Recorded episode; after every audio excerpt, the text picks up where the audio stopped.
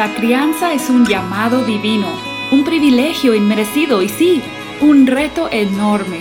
Somos pecadores, criando a pecadores, pero no tenemos que andar solos. Hola, soy Susie Bixby y este es el podcast de Crianza Reverente. Te invito a que caminemos juntos hacia una crianza que exalta a Dios. Tú, yo y nuestros hijos, delante de Dios.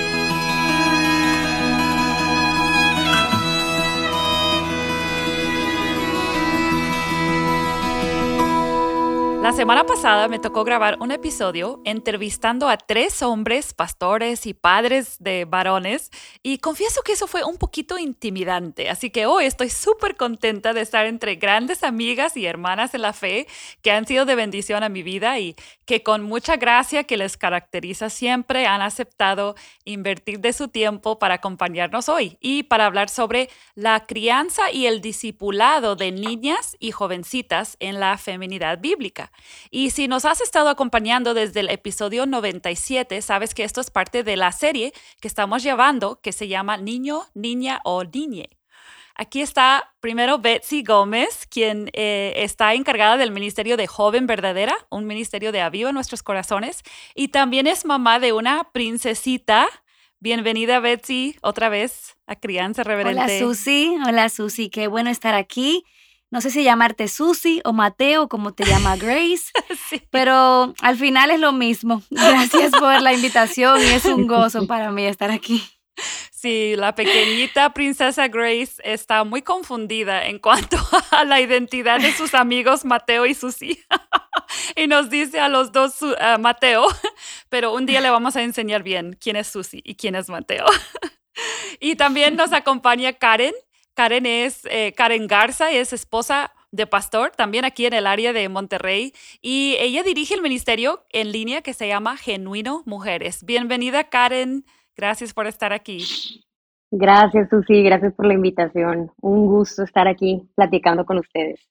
Eh, Karen trabaja bastante con las jóvenes de su iglesia y, le gusta mucho interactuar y ayudarles a, ver la vida a través del lente del Evangelio y agradezco la labor que haces en ese ministerio. También Betsy eh, como tiene bastantes años ya trabajando con el Ministerio de Joven Verdadera, eh, ha experimentado mucho esa interacción también con las jóvenes y por eso las quise invitar, no tanto por ser mamás en este caso, más por ser, eh, tener esas experiencias y esa carga que tienen por las jóvenes. Y, y te quería preguntar, Betsy, ahora que sí eres mamá de una niña de poquitos años, ¿verdad? Que tienes como mamá de una niña, ¿cuál ha sido el desafío más grande después de haber tenido dos eh, varones, dos hijos varones por varios años? Wow, yo creo que el mayor desafío es creer en el poder y la esperanza del Evangelio. Porque en el caso nuestro, que Hemos trabajado con jóvenes por muchos años. Es muy fácil dar consejos y apuntar a las madres a la esperanza del Evangelio y que ellas puedan confiar que es la obra de Dios y no la suya. Pero cuando te ves en la posición de ser mamá, tú quieres manufacturar esta experiencia con tus hijas, pero te recuerdas que al final de cuentas la salvación es del Señor. Entonces es rendir eh, mientras obedezco eh, y obviamente trato en mis fuerzas, ¿verdad? Eh, de ser fiel, amparada en la suficiencia del Señor, recordar al final del día que por más que me esfuerce, la salvación es de mm, Él y que tengo que descansar en esa esperanza de el, Evangelio y en el poder que tiene para salvar a su tiempo y en la voluntad de Dios.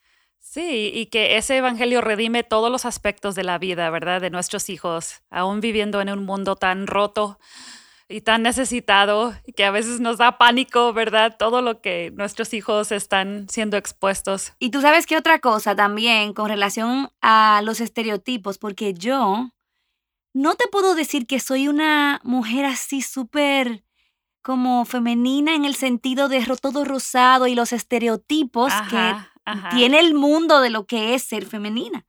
Entonces me siento a veces intimidada como, tengo que hacer cosas como de niñas y ahí es donde tengo que discernir qué es lo que le estoy enseñando acerca de lo que realmente es la feminidad. Y por eso me encantan estas conversaciones porque nos ayudan a pensar y a poder enfocarnos en lo que realmente es importante.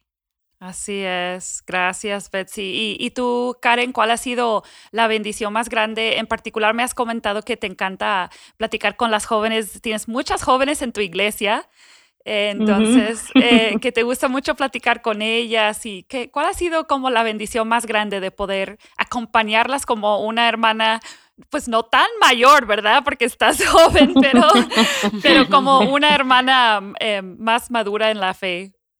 La verdad es que yo creo que es muy parecido a lo que dice Betsy, es ver el poder del Evangelio en la vida de estas mujeres siendo transformadas. Es increíble cómo, como dice Betsy, es muy fácil ver las verdades bíblicas, pero ya caminar con la persona y conocer los retos que tiene mm. cada uno y las mentiras que tienen y ser dependiente del Señor, en caminar junto con ella en compasión, sabiendo que todos batallamos con cosas, todos estamos con este cuerpo de pecado, pero vamos caminando juntas hacia la santificación, hacia ser más como mm. Cristo.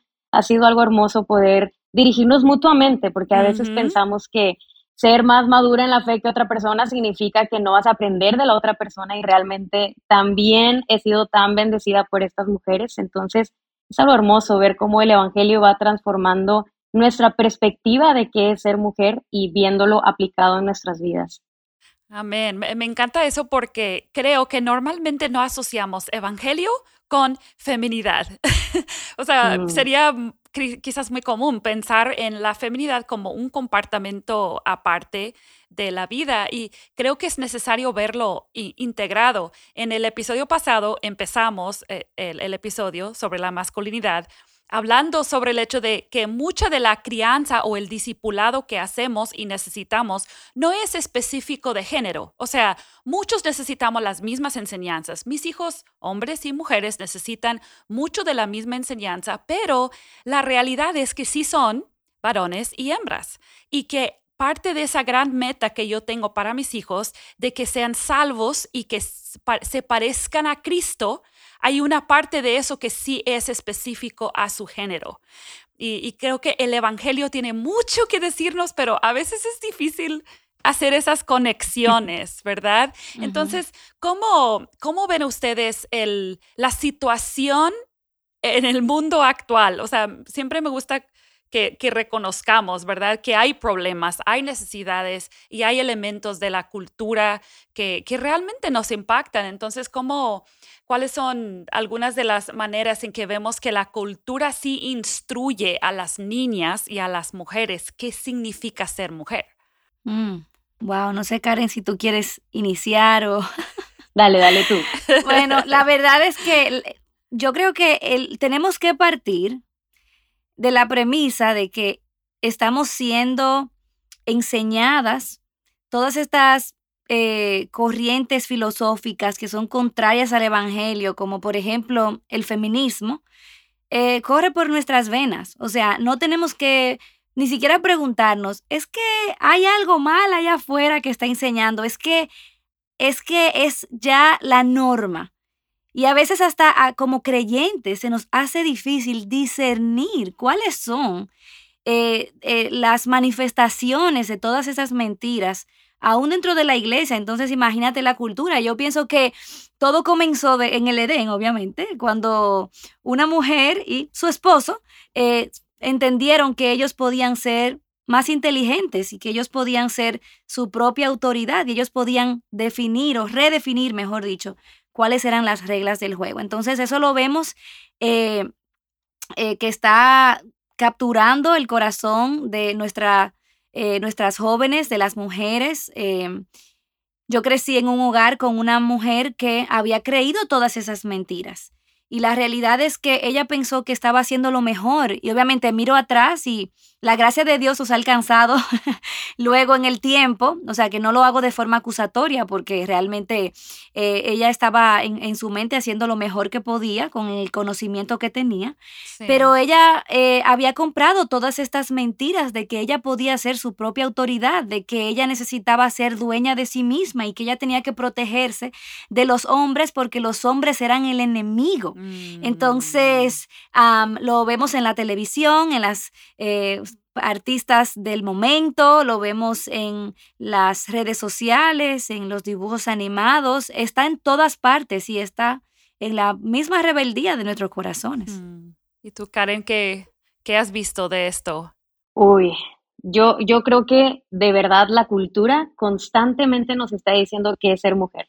En mi opinión, creo que Hollywood y ahora Netflix ha sido de las mayores fuentes de adoctrinamiento de qué es ser mujer. Es increíble que ya incluso hay categorías que dicen mujeres al frente y todo esto de, de empoderamiento que vemos, ¿verdad?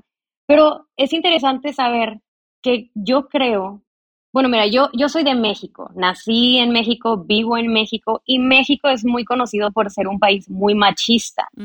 y, creo que también es importante decir que el machismo también nos pinta un cuadro incorrecto de lo que es ser femenina bíblicamente, ¿no? Sí. Entonces, yo creo que ahorita en México, y claro que en todas partes, pero yo lo veo específicamente aquí, como ha florecido el feminismo, feminismo bastante, porque también hemos llevado décadas y décadas de, machismo.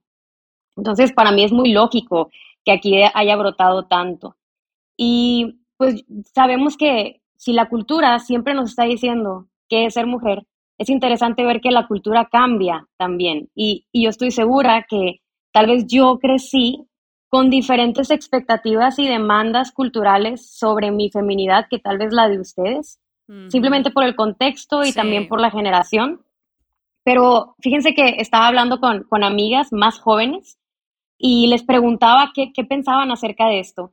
Y me dijeron cosas muy interesantes porque yo creo que está medio extraño, porque yo crecí como que en la intersección entre machismo y feminismo. Está, está, muy extraño, como que nuestros abuelos, la mayoría son súper machistas, es, es, muy machista las generaciones arriba. Este, y, y yo crecí con una idea muy cerrada de lo que era ser femenina. Por ejemplo, tenías que usar vestidos, te tenía que gustar el rosa, no te pueden gustar los deportes, eh, tienes que ser delicada, incluso hasta la complexión física te demandaba cómo deberías de ser si no ya estás medio masculina, ¿no? Pero a la par, esta generación más, más joven, con libertades que tal vez nuestras madres o abuelos no. Por ejemplo, unas libertades eh, de aspiraciones profesionales o educativas que antes simplemente era, eres hombre, estudias, la mujer no, no estudia. Y, creo que son cosas buenas eso también, ¿verdad? Pero ah, yo, yo creo que tenemos nuestra generación como que una mezcla extraña entre el machismo y el feminismo y tenemos que entender que ambas nos pintan un cuadro incorrecto de lo que es mm. ser bíblicamente mujer y bíblicamente hombre también. Y yo creo que eso es súper importante lo que dices, Karen, porque las mamás somos de una generación diferente que nuestras hijas. Y muchas veces nos cuesta meternos en su mundo, entender mm. que sus, sus parámetros, sus, eh, las cosas que ellas ven, especialmente si van a una escuela pública o fuera de la casa, ¿verdad? Si, si interactúan con el mundo, no tienen las mismas bases que nosotras tuvimos, no tienen la misma cultura, simplemente la cultura ha cambiado. Entonces yo pienso que una mamá o una hermana mayor sabia va a escuchar y va a querer entender qué es diferente de la experiencia de mi hija a la que yo tuve. En mi caso, mi hija tiene 19, 18 años. Ya la estoy haciendo mayor de lo que es. Mi hija tiene 18 años y ella está en, su, en el mundo de Internet e incluso en el mundo en el que ella interactúa con sus amigos. Está experimentando muchas cosas diferentes que yo experimenté. Y no es mi yo creo que la reacción natural es, cierra eso, no leas eso, no escuches eso, no digas eso. Pero realmente necesitamos entender que el mundo sí está comunicando un mensaje, quizás confuso, pero un mensaje a, nuestras, eh, a nuestras jóvenes. Y eso es algo que hablaba con unas madres justamente esta semana, que eh, pues quieren dar el paso de disipular a sus hijas en cuanto a toda esta locura de la ideología sexual y su sexualidad vista desde el punto de vista eh, de la palabra de Dios, valga la redundancia. Y yo les decía, la sociedad, la cultura no se excusa por hablarle a nuestras hijas de manera frontal. Y yo lo veo hasta cierto punto, es como un abuso. O sea, ellos no piden permiso, eh, simplemente lo ponen ahí de manera eh, como tan drástica y en tu cara. Sin embargo, nosotras, que sí tenemos la verdad, a veces tenemos el temor de pintar un cuadro correcto de cómo son eh, eh, estas verdades acerca de la sexualidad o de la identidad de género o de nuestra feminidad o la, en el caso de los varones, de la masculinidad. Tenemos ese temor porque no queremos abrirle mucho la mente y es un error. Porque al final de cuentas, como madres, lo que nos pasamos la vida es reparando el daño que el mundo y sus mentiras han hecho en lugar de construir primero y darles a nuestras hijas una eh, visión gloriosa y hermosa de lo que significa ser mujer. Y no solamente con nuestras enseñanzas habladas o en un círculo y ahí en el momento, en un fin de semana específico, sino aún con nuestras propias vidas y nuestro testimonio. Eh, yo creo que es un tema que tenemos que hablar y es, y es algo que tenemos que asumir como mamás. O sea, esa responsabilidad y ese encargo y, sentir esa, esa carga. Amparadas, obviamente, como dije al principio, en la esperanza que nos ofrece el Evangelio, pero no eh, simplemente relajarnos y decir, ay, no, no, tengo terror de abrir ese tema o de hablar o, como tú decías, enfocarnos en una conducta. No, no puedes tener ninguna libertad porque te vas a dañar si te doy libertades. Y pienso que también en la iglesia local, creo que tenemos que ser más intencionales e incluso un poco más acertadas, hacer agresivas. Asertivas. sí, agresivas casi las, las eh, porque hay jóvenes, por ejemplo, en nuestras iglesias que sus padres no son cristianos o no las guían en la fe. Y, creo que las hermanas tenemos que tomar la iniciativa entendiendo la situación que ellas están enfrentando. Entonces, ustedes, ¿cómo, ¿cuáles son esos puntos de contrastes principales cuando comparamos las ideas del mundo con lo que la Biblia enseña? ¿Qué encontramos? Mm.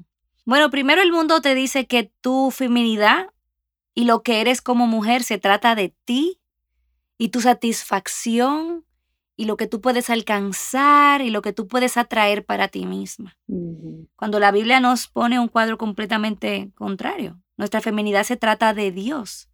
Y el hecho de que hemos sido creadas nos recuerda que hay un creador, de manera que no tenemos las reglas del juego y nosotras tenemos que someternos a su eh, instrucción porque nosotras no nos creamos a nosotras mismas. Y entonces eso tú lo ves de manera tan sutil como cuando entras a una tienda y ves una camiseta o playera, como dicen ustedes en México, que dice, eh, soy, I am the boss, soy la jefa, o sigue tu corazón, o el futuro es femenino. Y ahí lo ves, mm. como que te da la sensación de que tú eres mujer y eso es para ti y tú eres el objeto de lo que mm. tú, todo lo que tú puedes obtener a través de ser mujer. Sí. Eso es un ejemplo. sí, sí.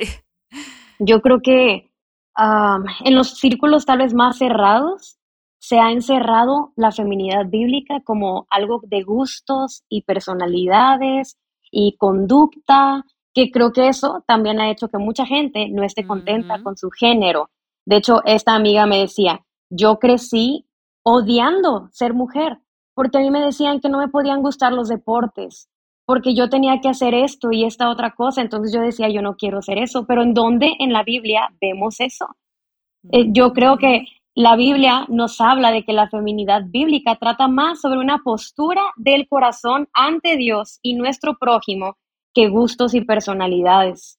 Y, creo que, eh, como decía, tanto el machismo como el feminismo nos han quitado ah, eso hermoso que es ser femenina bíblicamente, porque, por ejemplo, la Biblia habla mucho de que simplemente en Génesis 1, cuando Dios nos creó, nos creó como ayuda idónea.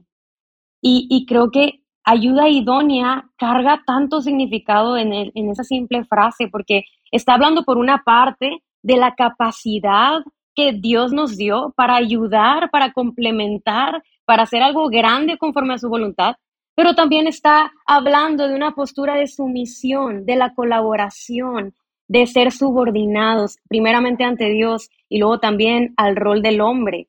Y creo que el feminismo niega la sumisión, la ayuda y la colaboración, y el machismo niega nuestro valor y nuestra capacidad, cuando la Biblia está hablando estos conceptos hermosos de que es verdad que somos valiosas, pero somos diferentes a los hombres. Y algo que me llama mucho la atención de eso que tú dices, Karen, que para mí es la base, es el fundamento de lo que estamos hablando, es que volviendo al tema de que las mujeres entienden que el hecho de que son mujeres sirve a sus propios propósitos, es mm. precisamente que la razón por la que Dios le da ese diseño o nos da ese diseño es con el propósito de que le reflejemos a Él. Fíjate que la misma palabra que Él utiliza como ayuda idónea, Él la utiliza para hablar de sí mismo y cómo Él es un ayudador para su pueblo. Entonces, al final de cuentas, se trata de Dios y no de nosotras. Y a mí me encantó eso que decía Susi, eh, cómo el mundo nos dice un mensaje, yo, yo lo diría que no es claro, pero es alto, o sea, nos habla alto, pero es un mensaje confuso. Y me gustó que tú decías, es claro, pero es confuso.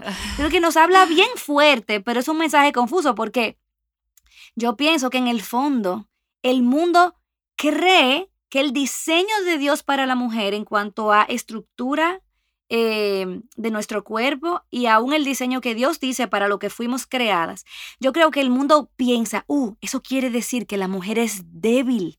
Mm. Entonces, como la mujer es débil, yo tengo que animar a la mujer a que sea fuerte. Y no sea fuerte igual que el hombre, sea más fuerte todavía.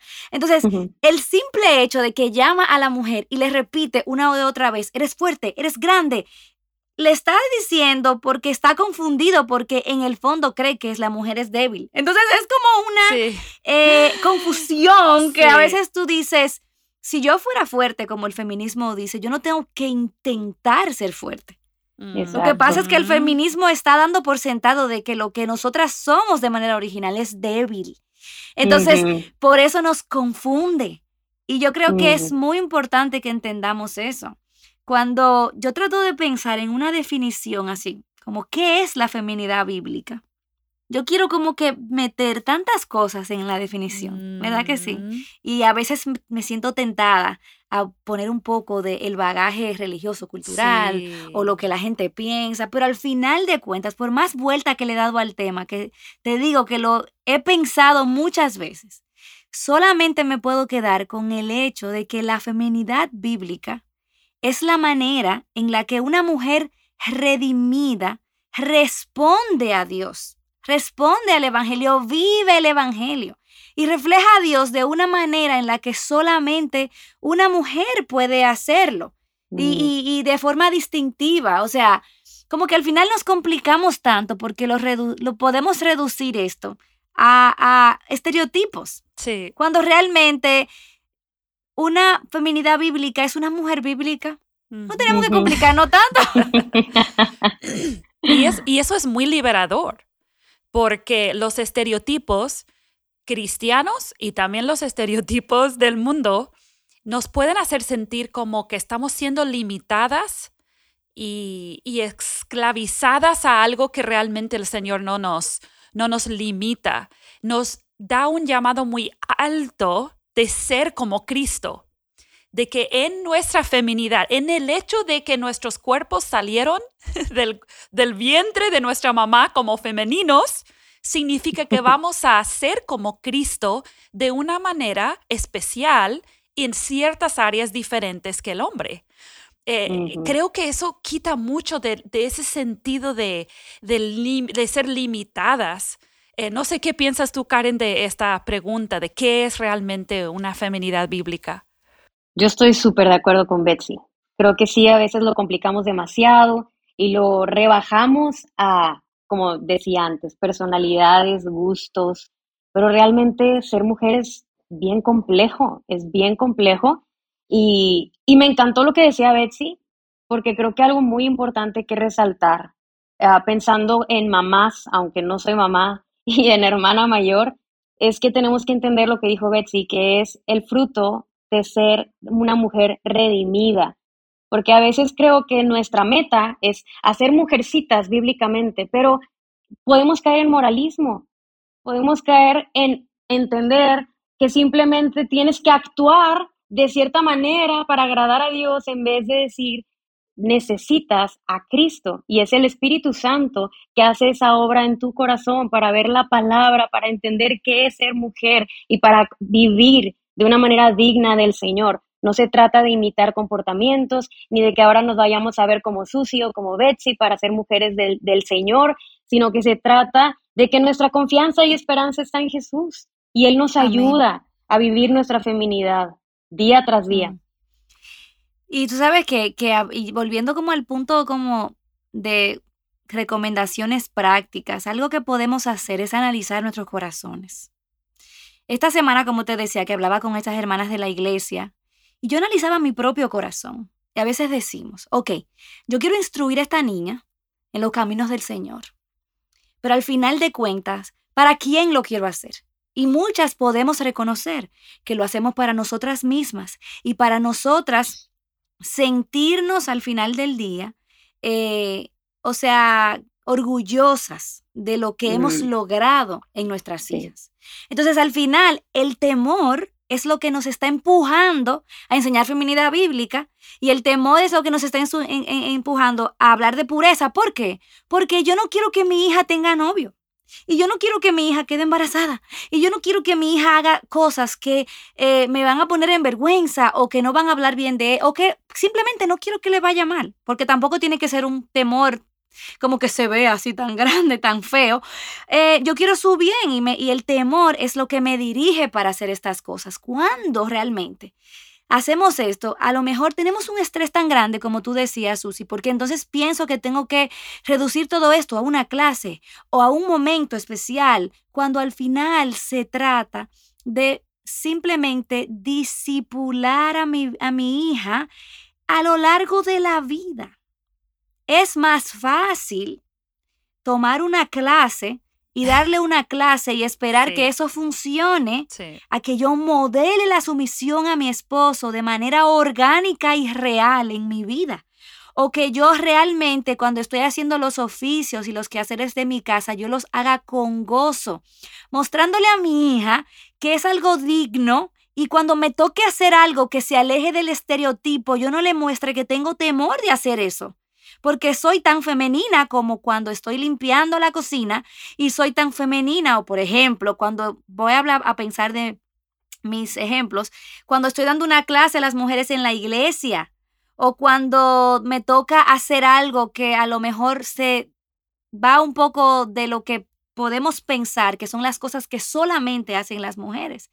Entonces, eh, al final de cuentas, cuesta más trabajo es, mm, me demanda obediencia personal, mm. pero al final del día pienso que es lo que puede dar más fruto porque ¿qué puede pasar en una clase o en una lección que le demos si nuestra vida y nuestros mm, afectos están divorciados de eso. Sí, sí. Y eso aplica a las que también tenemos la oportunidad de ser, por ejemplo, esposas de líderes en la iglesia, no solamente nuestras hijas, sino a las la generación siguiente que nos está, nos está viendo, tenemos el, el privilegio de llamarles por medio de nuestra vida práctica a, ese supremo llamado de ser como Cristo y específicamente en la feminidad. Y creo que es muy bueno que nuestras hijas y las jovencitas vean diferentes maneras en que se vive la feminidad. Y a mí me encanta porque en una iglesia local eso es lo que tienes, ¿no? Tienes a la hermana que le encantan sus vestidos de flores y rosas y tienes a la hermana que ella está súper cómoda en sus jeans y su playera, eh, camiseta, lo que tú quieras llamarlo, ¿verdad? O sea, esos estereotipos no, no les ayudan a, nuestros, a nuestras hijas. Y cuando en nuestra iglesia local hay como uniforme para las mujeres, eso no ayuda realmente. Está contándole una mentira a nuestras hijas. En lugar de poner delante de ellas una feminidad bíblica, estamos poniendo delante de ellas una, una serie de reglas que a los hombres les gusta que las mujeres hagan ciertas cosas. Y en este punto me gustaría hacer un llamado a los padres, a los padres hombres. A los papás les encantan sus princesitas. ¿Verdad? Mi princesa. Y al, yo recuerdo como niña cómo mi papá afirmó mi feminidad dándome cumplidos cuando yo llevaba un vestido bonito y yo me peinaba, porque como yo tengo cuatro hermanos hombres, yo pasaba mucho tiempo afuera tirando pelotas y, ajá, está eh, como Grace, ella tiene cuatro, tres hermanos, son cuatro, ¿verdad? Ella es la única mujer, pero mi papá afirmaba mi feminidad al decirme que estaba bonita, al enseñarme él mismo sobre la modestia, él me dijo, no tanto mi mamá, mi papá me dijo, cuando las mujeres visten de manera inmodesta, esto sucede en la mente de los jóvenes y los hombres, por eso tú necesitas amar a tus hermanos en Cristo. O sea, mi mismo papá me comentaba cosas que a veces yo como que me daba pena, pero eso desarrolló en mí un aprecio por quien yo era como mujer, eh, por eh, mi cuerpo, que mi cuerpo no era malo, sino que era un don de Dios que Dios me había dado, que yo lo tenía que cuidar y cubrir porque Dios tenía en algún momento posiblemente el matrimonio para mí y ese cuerpo entonces iba a ser para mi esposo. Todas esas cosas mi papá me los enseñó, pero tampoco me prohibió jugar fútbol americano con mis hermanos y taclear y todas esas cosas. O sea, no, no, me, no me puso estereotipos de esa manera, pero sí afirmó mi feminidad. Y pienso que los papás las mamás, claro que es el modelo, ¿verdad? Que tenemos que dar. Pero los padres um, varones también tienen un, como un rol en eh, amar y tiernamente cuidar de sus hijas, afirmar esa feminidad y afirmarla de manera bíblica. Eh, creo que es algo importante algo que ahora con la experiencia con Grace me te escucho y es como que todo como todo se me activa en mi mente y es que realmente nosotras como mamás tenemos que ser tan intencionales en ayudar a las niñas a que se sientan libres de buscar puntos en común con los varones. Porque es que de muchas formas somos iguales. Sí. Ahora bien, al mismo tiempo, enseñar con gracia ¿Cuáles diferencias sí importan? Porque eso que me dijiste del fútbol americano, en, mi casa es el béisbol. Entonces, ahí cuando vamos a las prácticas de los varones, imagínate Grace, ya tú te imaginas, ella, eh, ella va a jugar béisbol. O sea, en este caso sería softball, ¿verdad? Ella va a jugar softball, no hay forma porque la influencia de sus hermanos es fuerte. Pero ahí entonces entra cómo con gracia y con, con ternura podemos apuntarle a la verdad de que sí, hay muchas cosas que podemos hacer iguales y al final de cuentas somos iguales en dignidad, en valor delante de Dios. Las capacidades que Dios nos dio no deben ser limitadas por eh, nuestro diseño como mujeres. Sin embargo, como decía Karen, eso me encantó, de cómo tiene mucho más que ver con nuestra disposición interna, de cómo respondemos al Señor, de cómo vivimos nuestro diseño como eh, mujeres eh, con un espíritu tierno y sereno, porque al final de cuentas eso es precioso, como dice Primera de Pedro, delante de Dios. Así es, yo, yo quisiera agregar que tal vez algunos papás que nos escuchan, creo que sobre todo papás, eh, se les puede poner esta, esta pregunta de que, ¿qué pasa si mi hijo está jugando con muñecas? O si mi niña ama los deportes. Yo veo a, mis primitas chiquitas que todas les encantan los legos, les gusta estar en, en deportes y todo.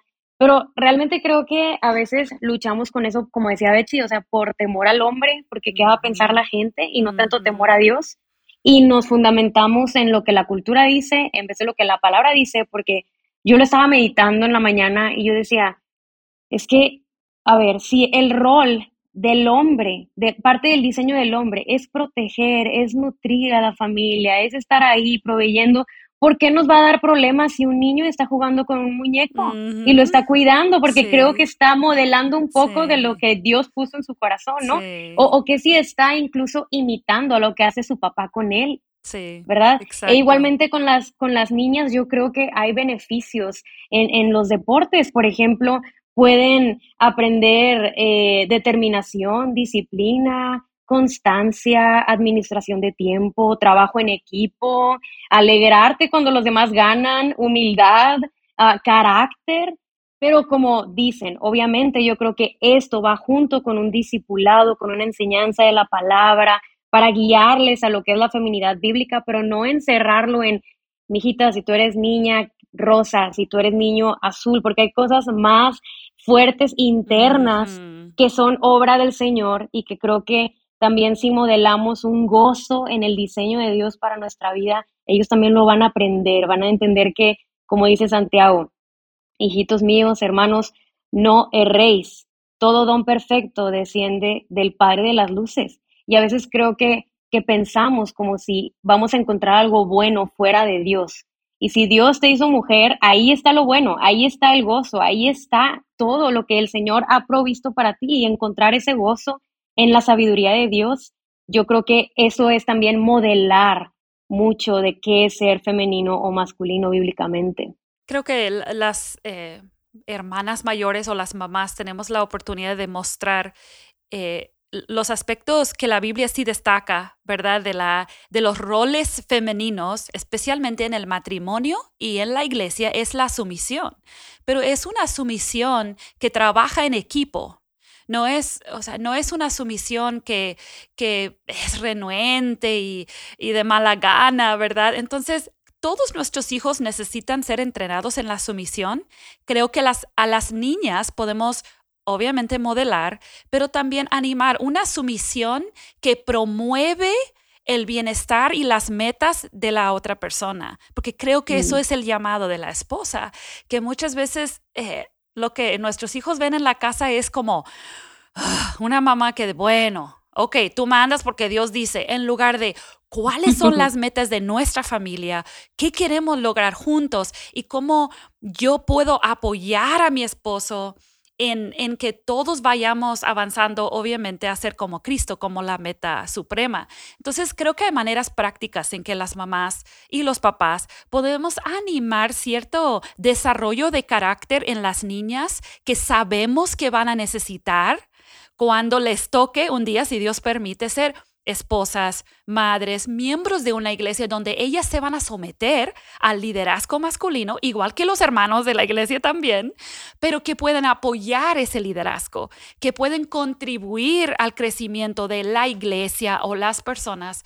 Y, creo que eso entonces ayuda a nuestras hijas no a ver la feminidad bíblica como alguien que se permite aplastar, sino como alguien que ejerce sus dones en el ambiente que Dios le dio, con esa protección que viene de una autoridad piadosa, porque es una protección tener una autoridad piadosa. Yo necesito la protección de, mi esposo porque yo haría decisiones muy espontáneas y sin él ahí ayudándome a, a pensar y a controlarme. O sea, yo estaría mal. Entonces, esa es una protección, es una manera en que mi esposo protege a la, a, la, casa y a la iglesia porque él es pastor. Entonces, creo que son aspectos que a veces no pensamos. Exactamente. Yo trato de recordarme siempre que mi proceder y mi conducta delante de mis hijos cuenta una historia acerca de Dios. Entonces, yo tengo que recordarme siempre que yo voy a probar a Dios mentiroso o veraz en mi testimonio delante de ellos. Por eso la Biblia en Tito 2, precisamente hablando de feminidad, dice que todas estas buenas obras a las que Dios nos ha llamado eh, a hacer, ¿verdad? Eh, al final de cuentas adornan el Evangelio lo hacen creíble, atractivo. Entonces, nosotras tenemos que recordar, yo tengo que recordar eso. Y como mi vida cuenta una historia acerca de Dios y yo soy falible, pecadora, me equivoco tantas veces y doy un mal testimonio. Eh, eh, lastimosamente, la mayoría de veces más delante de mis hijos que de cualquier otra gente, porque son los que me, me conocen y me ven. Yo tengo que ser humilde. Y en el momento en que yo le hablé a Moisés de una manera incorrecta y no mostré una sumisión piadosa, delante de ellos yo tengo que pedir perdón. También, yo también, en el momento en que Moisés eh, cometa un pecado contra mí, eh, eh, quizás dando una idea incorrecta de cómo debe ser honrada una mujer en, con sus palabras o quizás con sus acciones, yo tengo que también ser valiente y hablar con mi esposo y, buscar una forma en la que esa situación pueda delante de ellos eh, verse de, a la luz del Evangelio y que Él pueda afirmar mi valor como mujer delante de ellos. Y para eso requiere humildad de mi esposo también.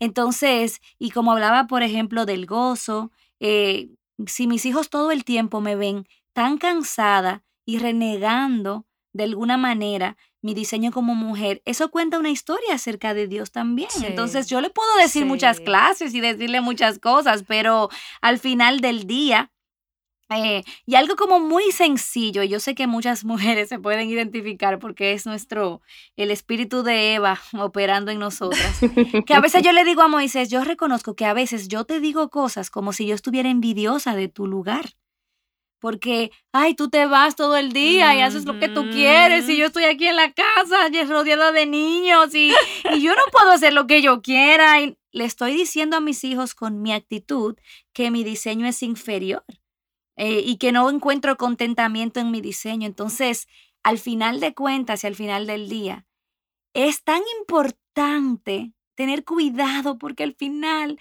yo no soy feliz por las labores que hago ni por el diseño que Dios me ha dado. Yo mi contentamiento está en Cristo. Y al final, porque yo estoy plena y llena de Cristo, es que yo entonces puedo servirle a Él con gozo y modelar esta feminidad con gozo. Entonces, que el Señor nos ayude, porque, y por eso me parece que es tan vital esa serie que tú hiciste de la crianza de los hijos, porque al final todo, todo vuelve y circula y nos encontramos en el mismo centro, el Evangelio. El Evangelio, así es. Amén. Pues creo que podríamos hablar todo el día del tema, pero ya corrió bastante el tiempo y entonces creo que lo vamos a dejar ahí. No tenemos que dejarlo completamente ahí, podemos interactuar en las redes sociales, tú puedes mandar una pregunta, podemos considerar algún, alguna, algún episodio futuro de, de seguimiento, pero gracias Karen, gracias Betsy por estar aquí el día de hoy, por sus testimonios de querer ayudar a la siguiente generación de jóvenes. Si no conoces el Ministerio de Joven Verdadera, búscalo en Facebook, en la página de Aviva Nuestros Corazones.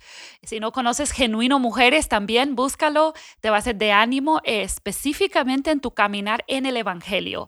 Eso es algo que empatiza mucho, eh, genuino. Y gracias, Karen, por esa labor que haces para las mujeres también. Bueno, gracias. Gracias, gracias a ti, Susi. Eh, nos despedimos entonces de esta serie sobre cómo criar niñas en la feminidad bíblica y te esperamos la siguiente semana para el último episodio de la serie. Y va a ser un episodio que creo que les va a ayudar mucho, especialmente a los padres de adolescentes y preadolescentes. Gracias por siempre acompañarnos. Nos vemos la próxima semana. Que Dios te bendiga.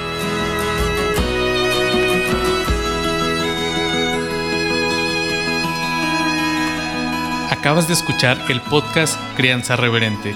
Para escuchar más episodios, leer la transcripción o conocer nuestro blog, entra a la página crianzareverente.com o síguenos en Facebook o Instagram para que no te pierdas ningún recurso.